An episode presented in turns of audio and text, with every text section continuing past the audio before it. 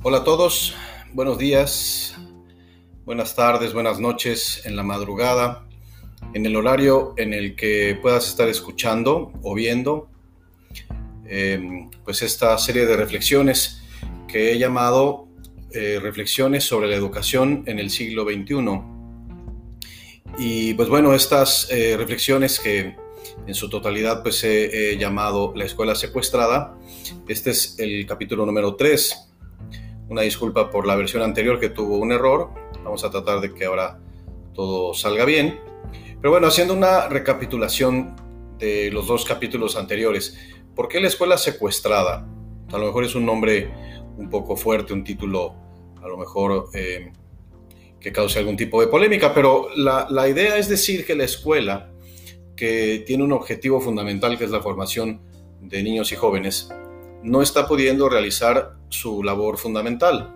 Y por eso es que he escogido este, este título de que eh, la escuela está secuestrada por una serie de, cosas. En el capítulo 1 platicábamos un poco de la, de la escuela que fue, la escuela que tuvimos, las características que tenía y por tanto las características que tenía el alumno, las características que tenía el maestro, las características que tenían los padres de familia, porque al final pues si bien no es una eh, institución demasiado vieja, al menos la, escuela de educación básica, no así la educación superior, que es así es bastante más vieja.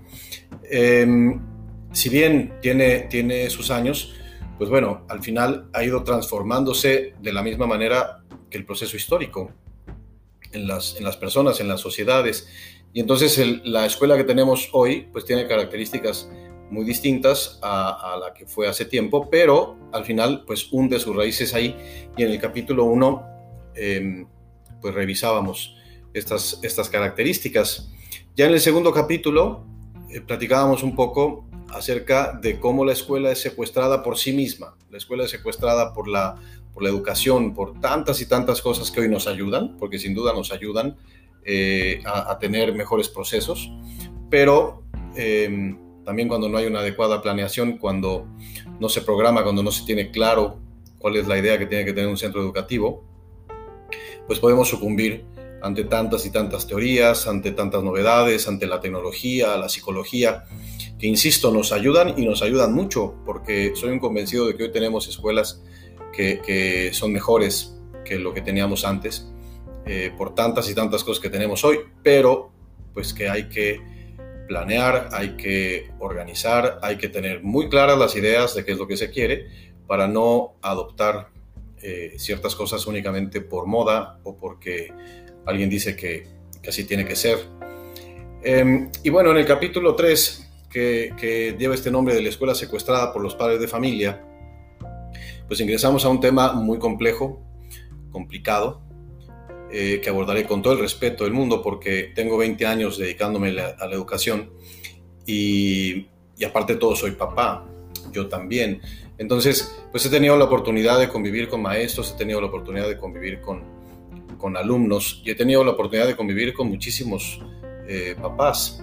Y en todos los casos siempre me he encontrado con padres de familia que desean el bien de sus hijos, que simple y sencillamente pues tienen distintos eh, distintas maneras de buscar o de conseguir ese que es el bien para sus hijos. Nunca me he topado con un padre de familia que no es lo que, lo que quiera. Simple y sencillamente lo que vamos a analizar en este capítulo es cómo eh, dos instituciones, que son la escuela y la familia, que deberían de ir trabajando juntos de manera paralela, buscando lo mismo, que es el bien de los hijos o de los alumnos, pues no lo están consiguiendo. Y justamente se hace la reflexión para tratar de pensar en, algunas soluciones de orden muy práctico que permitan a las comunidades educativas trabajar todos juntos y, conseguir que los chicos se formen, que sean felices, que obtengan lo que, lo que necesitan. Em, pues muy bien, como ya más o menos lo he delineado, toda comunidad educativa pues está conformada por estos dos, tres grandes ámbitos, perdón, que están conformados primero que nada por la, por la razón de ser de toda comunidad educativa, que son los alumnos, que son los niños o los jóvenes. El segundo ámbito, que si bien no es la razón de ser de la comunidad, pero lo más importante, que son los maestros, porque al final son los que detonan las eh, experiencias de aprendizaje, son los que de alguna manera modelan esos espacios en los que se va a llevar a cabo la, enseñanza, el aprendizaje, son los expertos, son los que eh, de alguna manera van a conseguir que ese conocimiento llegue a todos y cada uno de esos chicos que están ahí delante de él, de ella. Y bueno, eh, el tercer ámbito es muy curioso porque son los padres de familia, que eh, son los únicos que no están físicamente presentes en el plantel educativo, están fuera y sin embargo juegan un papel fundamental. Porque, eh, a ver, los padres de familia pues son los que en, en la medida de lo posible han escogido la escuela para sus hijos.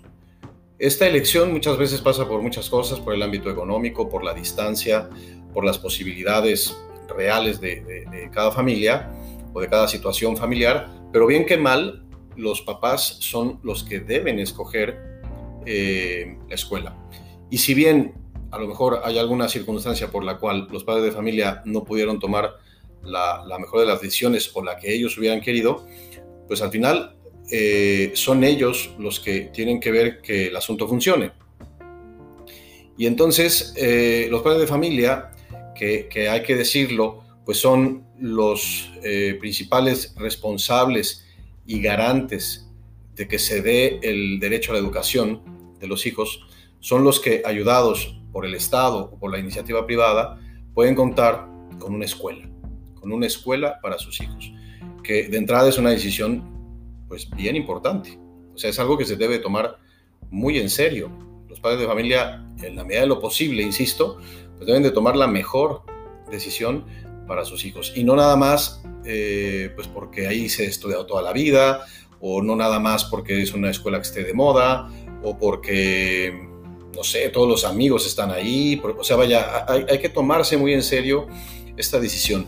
¿Por qué? Porque al final, em, como si fuera un matrimonio, de cara a los hijos, eh, pues la escuela y la familia se tiene que notar que van en la misma línea que van de una manera paralela, que toman las mismas decisiones, que tienen los mismos criterios, que tienen las mismas normas o que son una extensión de lo que se está dando en casa, porque si no el niño, el alumno, pues está viendo dos, dos cosas distintas. Y por eso lo comparo con un matrimonio, en el que no puede ver el niño que una cosa dice su mamá y otra cosa dice su papá.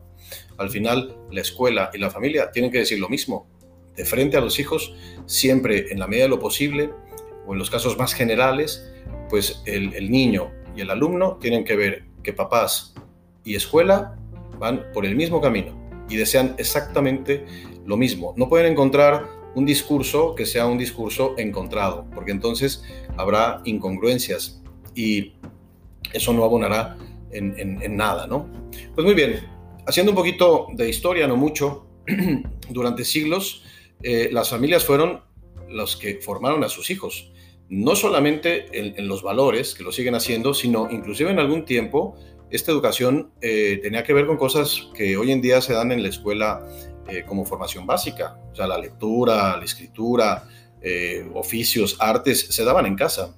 Lo que hubiera en casa o lo que estuviera a la mano de los padres de familia, la educación que ellos mismos tuvieron, era la que transmitían a los hijos, porque las escuelas de alguna manera siempre eh, han estado dedicadas a cosas más especializadas o a niveles más altos de, del conocimiento, pero lo, más básico pues se daba en casa.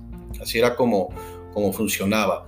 Y donde había la, la, posibilidad de que no fuera solamente la familia, donde había la posibilidad de que hubiera un tutor, por ejemplo, alguien ya más especializado, pues de todas maneras ese tutor llevaba a cabo su labor en, un ambiente muy controlado, un ambiente que era la casa, un ambiente que era eh, un determinado horario, en donde ahí muy cerca estaba la familia, estaba la mamá, estaba la tía, estaba la abuela, qué sé yo. En un espacio muy distinto al que, al que son hoy las escuelas. Entonces, em, pues vaya, al, final este círculo de, instrucción, de, aprendizaje, se mantuvo eh, así eh, durante mucho tiempo hasta que llegó o apareció las grandes revoluciones, que por ellas me refiero a la revolución industrial, a la revolución del, conocimiento, porque ahí eh, sucedieron al menos desde mi punto de vista, dos grandes cosas. Una, al haber una revolución industrial, estaban haciendo una nueva clase y había necesidad de generar obreros. Y no es que esto esté mal, simple y sencillamente había falta, eh, hacía falta, había la necesidad de tener eh, obreros que estuvieran en las fábricas.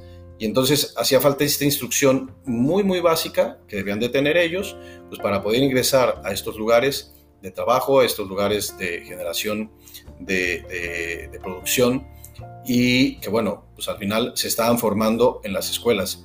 De ahí vienen muchas cosas que vemos en o que vimos en las escuelas. Ojalá nos estén dando ya mucho, ¿verdad? Pero la, la, campana que toca para salir, las formaciones, este, la hora de lunch, todo eso pues son, son cosas que, al final eh, se vive lo mismo, o muchas veces lo mismo, en estos eh, centros de producción o fábricas. Y bueno, otra de las cosas que nació esto también muy bueno con, con, la, con, la, revolución del conocimiento, con la revolución de las ideas, con la ilustración, pues fue el hecho, al menos en un principio, de saber que la, que la educación era algo que, era un, derecho universal, o sea que todo mundo tenía el derecho de recibir educación, todo mundo tenía el derecho de aprender y de lograr hacer de su vida la mejor versión posible. Eh, y al día de hoy, pues creo que es una de las grandes deudas que todavía tenemos los que nos dedicamos a la educación, porque al final es un vehículo de justicia, es un eh, vehículo que hace posible que todo el mundo tenga las mismas oportunidades, o al menos esa es la idea, ¿no? que a través de la educación todo el mundo tenga el, mismo piso a partir del cual eh, salir adelante en, su vida. ¿no? Entonces, bueno, eh, por primera vez, qué maravilla, no importaba tu origen o la capacidad o formación o educación que antes hubieran tenido tus padres. Tú podías acceder al conocimiento yendo, ya no a tu casa, sino yendo a una institución especializada que eh, se dedica específicamente a impartir educación.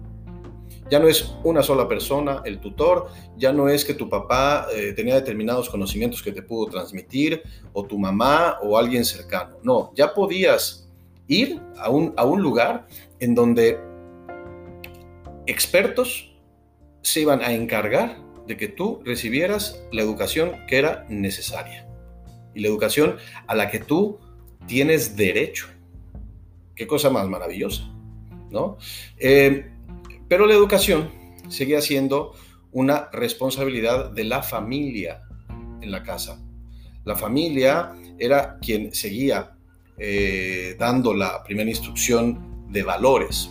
Y entonces los alumnos que llegaban a ese, ese, nuevo centro, que, era algo pues, totalmente novedoso, en el que estaba una maestra, un profesor, el niño venía ya con una educación de su casa, que simple y sencillamente repetía en la escuela. Y se notaba, pues claramente, eh, en el niño un espejo de lo que vivía en su casa y de lo que se le educaba en casa, porque las escuelas no estaban para nada pensadas en transmitir algo que no fuera conocimiento, vamos a llamarle así, científico. Las escuelas no estaban eh, diseñadas para transmitir lo que hoy llamaríamos valores o esquemas de convivencia social o, cosas así. No, no estaban pensadas en un principio. Fue algo que vino después. Los maestros eran figuras de autoridad con las mismas facultades que los padres de familia para regañar, castigar, corregir. Y este regañar, castigar o corregir, pues era a niños que no son sus hijos y que no había una, una técnica, un procedimiento para hacer esto. Simplemente se hacía. Alguien se, portaba mal, alguien no atendía y pues simplemente se le llamaba la atención y punto, como se hacía con cualquier otra persona. Eh, estos maestros que tenían vocación de, su propia área fueron puestos ahí porque seguramente pues eran buenos, buenos tutores en, en, cada una de sus áreas, pero no porque tuvieran una formación pedagógica. Eso es algo que vendrá después, bastante tiempo después. Em, pues vaya, así, nada más, además de ser un buen tutor, había nacido de repente y sin mayor preparación la vocación de maestro como padre de familia, de muchos pequeños y grandes desconocidos, formados de múltiples maneras por una gran diversidad de padres. Lo que quiero decir con esto es que el maestro, que no sé, ser el maestro de matemáticas, bueno para las matemáticas, para enseñar las matemáticas y punto. De repente se topa con un montón de muchachitos y de muchachitas que han sido formados de manera muy distinta por padres muy distintos y que de repente están ahí todos en un salón de clase. Y todos se convierten de alguna manera y así de repente en sus hijos. ¿No? Y también los tiene que poner en orden. Pero eso no se lo esperaba. Él, él creía que lo que iba a hacer pues era enseñar matemáticas o las ciencias sociales o las ciencias naturales. Pero no que los iba a tener que meter al orden. Porque eso, pues bueno, eso lo tenían que traer los, los chiquitillos pues de, de, de su casa ¿no? Pero pues no siempre, no siempre se daba, ¿no? Durante siglos, los padres de familia dotaron de la autoridad suficiente a los maestros para que pusieran orden en las aulas, para poder repartir, vamos a decirlo así, los paquetes de enseñanza diseñados eh, para este eh, tema en, la escuela. Seguro que muchos, seguro que muchos usaron para bien esa autoridad, me refiero a los maestros esa autoridad que, que, me dan los padres de familia y al día de hoy sigue sucediendo. Seguro que muchos maestros la usan de manera adecuada. Pero, pues bueno, ni hablar. Seguramente también hubo otros o sigue habiendo otros que usan esta eh, autoridad para mal. Pero al final, ¿quién los había formado para eso? Las familias le heredaron a las escuelas y a sus maestros una parte importante de la formación no solo intelectual de los niños, sino también emocional, social y hasta moral. Y de nuevo, pues es imposible generalizar. Seguramente hubo durante la historia buenos y malos ejemplos de cómo escuelas, maestros y familias entendieron qué debían hacer con los alumnos para conseguir que se desarrollaran. ¿Era ese un mejor sistema que el actual? no lo creo. Estoy convencido que las escuelas tenemos hoy mayores posibilidades para formar a los alumnos, aunque no siempre lo consigamos.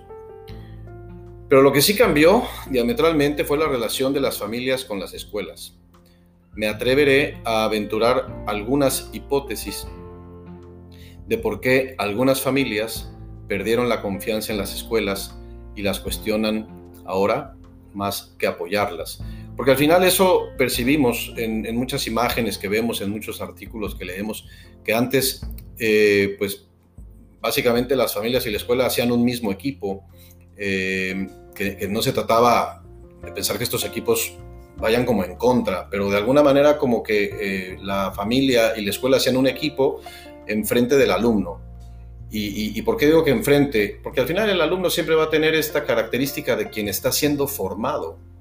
Esta persona que, no está completa, que se está desarrollando, que no ha madurado y que entonces pues necesita, necesita de ser motivado, necesita de ser regañado, necesita que se le asignen determinado tipo de tareas que no le van a gustar y que de alguna manera todo este procedimiento pues es doloroso, ¿no? Como el, que adolece y entonces pues es un procedimiento eh, yo creo que a ningún niño le ha gustado nunca, ¿no? Eh, estos procedimientos que se pueden tener en casa o en la escuela y que van en pos de su formación.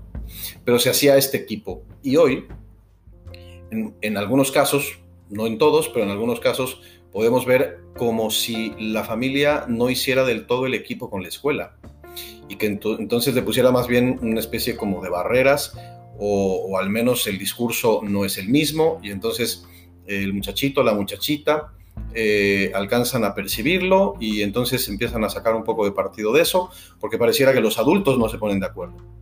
Y cuando el adulto no se pone de acuerdo, el que saca partido de eso es el niño, ¿no? Porque al final va eh, campeando la situación un poquito de un lado a veces, un poquito de un lado del otro. Pero bueno, esto debe tener alguna, alguna razón. O sea, las familias no dejaron de confiar en los colegios así de repente. Debe haber habido cambios profundos sociales, culturales, que hicieron que de alguna manera ya no se viva esa misma circunstancia. No, se trata de encontrar culpables, se trata de formular hipótesis que nos puedan ayudar para corregir esto, al menos desde el ámbito de la escuela, porque la escuela sin duda es la que tiene que retomar esta confianza, que las familias vuelvan a decir, hay que confiar en el maestro, hay que confiar en el colegio, hay que confiar en lo que nos están diciendo ahí, ¿no?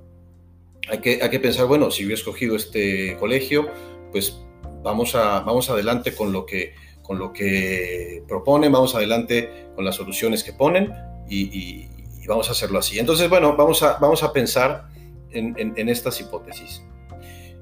Una de las cosas que suceden eh, en el ámbito de la, de la, educación o como una primera hipótesis eh, se da tanto en la educación privada como en la escuela pública, obviamente de manera distinta.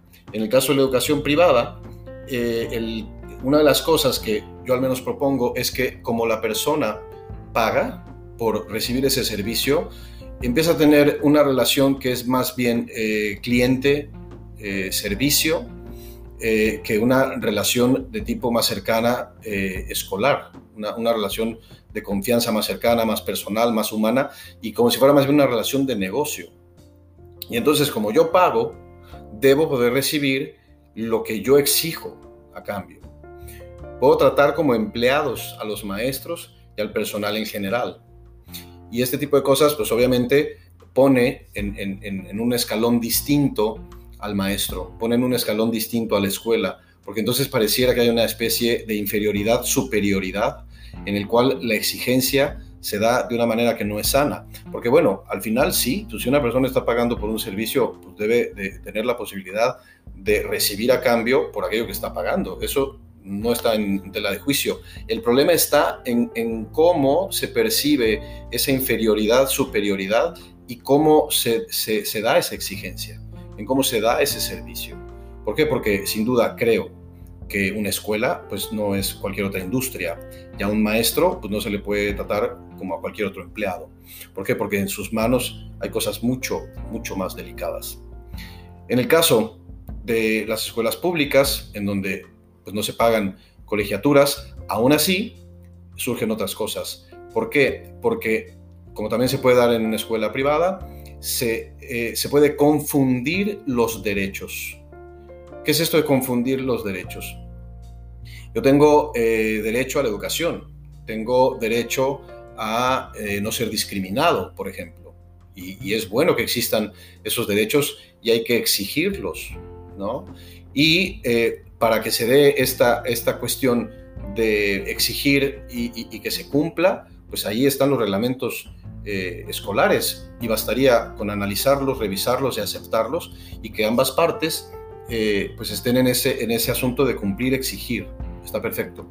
Pero ¿qué sucede cuando eh, más allá de esta, esta cuestión sana, como la que se daba antes en, en, el ámbito de, recibir un servicio, cuando, cuando, más bien vuelan las amenazas, cuando vuelan las demandas, cuando se coacciona a los, a los docentes, se les acorrala, se les intimida con un asunto de una exigencia que va más allá eh, de, lo, de, lo, que debe ser normal y en, y en, ámbitos de lo que yo le, yo le pido a una persona que se dedica eh, a, la, educación, al tratar con los niños, etc.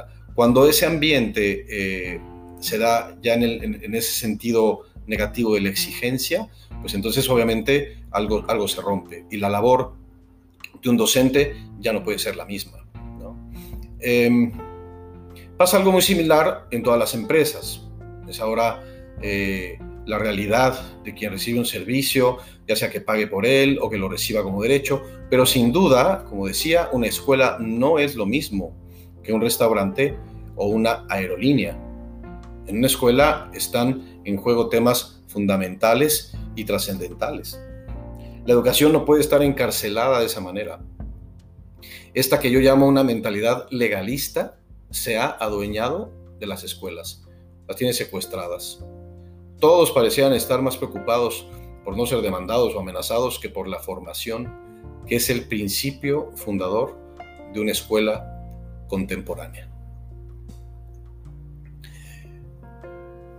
Otra hipótesis es esta falta de confianza en las escuelas pues va de la mano con la pérdida de confianza en general a las instituciones a nivel mundial, instituciones como la iglesia, instituciones como el gobierno. En algunos casos, bien ganado el castigo de desconfianza por escándalos o por malas prácticas, pero en muchos otros, sin duda, pagan justos por pecadores. Construir es mucho más difícil que destruir. Y nos enfrentamos a años de lucha para conseguir el establecimiento de una nueva relación de confianza hacia las escuelas y sus maestros.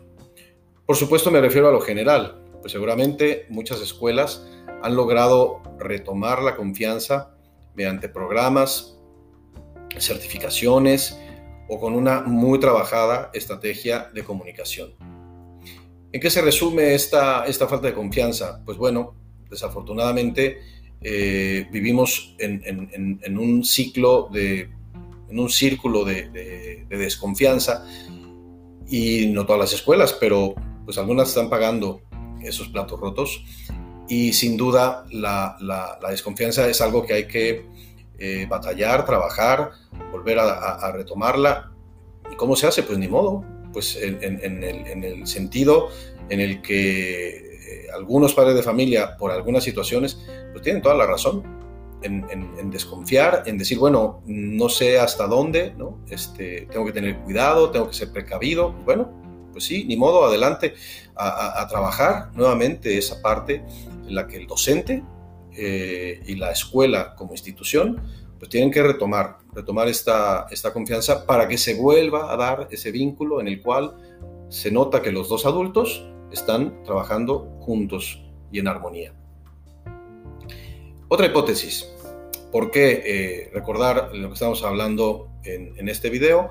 Lo que estamos planteando son hipótesis de por qué las familias pues, ya no confían tanto en, las escuelas o pareciera que no están trabajando del mismo, eh, del mismo lado. Esta otra hipótesis que planteo es la del exceso de información. En esta era la comunicación a través del Internet y de las redes sociales, todo mundo escucha, lee o se entera de teorías, ideas o prácticas sobre educación en cualquier rincón del mundo. Y las escuelas y los maestros están expuestos a pasar por ignorantes o poco preparados ante los padres de familia, que creen poseer toda la información necesaria para juzgar el desempeño de la institución educativa. Otra vez, no, no es algo imperativo únicamente de las escuelas prácticamente cualquier profesión eh, está a merced de esto hoy en día, ¿no? Pero bueno, algunas a lo mejor están un poco más protegidas que el caso de las escuelas. Cualquier papá puede venir a decirte que, ha leído o escuchado un, artículo, un blog de, la educación en Finlandia y, nada más porque se leyó ese artículo, pues viene y te plantea una serie de, de, situaciones que deben de cambiar en tu escuela o que deben de modificarse, porque en Finlandia, en Shanghai, o, en Japón las cosas ya se hacen distintas. ¿no? Em, sé, por poner un, ejemplo análogo y, obviamente incompleto siempre, pero pues no porque te leas un artículo de, sobre ortodoncia, pues vas a llegar con tu dentista a decirle cómo te tiene que, tratar la boca, ¿no? O sea, al final, pues supuestamente tú estás poniendo tu confianza en las manos de expertos que, que por algo nos dedicamos a lo que nos dedicamos y que, y que no por haber recibido alguna información, eh, por haber visto un video, pues ya eh, puedes suponer que lo sabes todo en cuestión de, pedagogía. ¿no? Entonces, bueno, eh, insisto, es algo que, que, que, todo mundo se ve afectado al día de hoy, pero en especial la escuela, pues está también sufriendo de este exceso de información o de comunicación Em, y que rápidamente alguien pues, puede tomar ya como, como la panacea para, para, este, para tomar decisiones o para exigir algún tipo de, cambio o sugerir que hay cosas que no se hacen bien eh, porque en algún otro lugar del mundo pues ya se hacen de otra manera. Y una última hipótesis que, ofrezco es la falta de formación docente sobre lo que hoy necesita un alumno y su familia. Y aquí hay que aceptarlo. Eh, cuando uno dice que la escuela puede estar secuestrada por los padres eh, de familia, también es un hecho que esta eh, pues falta de confianza, esta falta de acompañamiento, este no estar del mismo lado o estar siempre de acuerdo con la escuela, pues también pasa por el hecho de que hay profesores o docentes que no continúan su formación. y, ni hablar, pues hay gente, hay, hay maestros que por supuesto que, están muy preparados y por supuesto que siempre están preocupados por mantenerse vigentes, pero así de la misma manera hay otros que no. Y entonces, otra vez, acabamos pagando los platos rotos, quienes de alguna manera tratamos de estar siempre a la vanguardia, siempre estudiando, siempre capacitándonos, actualizándonos, cuando pues hay otras personas que no. Y entonces, eh, desafortunadamente, eh, es, eh, este tipo de cosas las que van arrastrando. Eh, a veces es un mito y hay profesores, hay profesores muy formados, como habíamos dicho, y con una enorme vocación. También es cierto que otras la formación es deficiente y la vocación muy poca o, nula, porque, pues bueno, hay veces que, sobre todo en determinados países, eh, la gente acaba dedicándose a la, a la docencia, pues no mucho por vocación, sino porque es lo que, lo que hay y como la gente pues tiene que salir adelante, pues desafortunadamente toma una vocación como estas, que los que nos dedicamos a ella consideramos tan sagrada, eh, y pues nos dan una muy mala fama.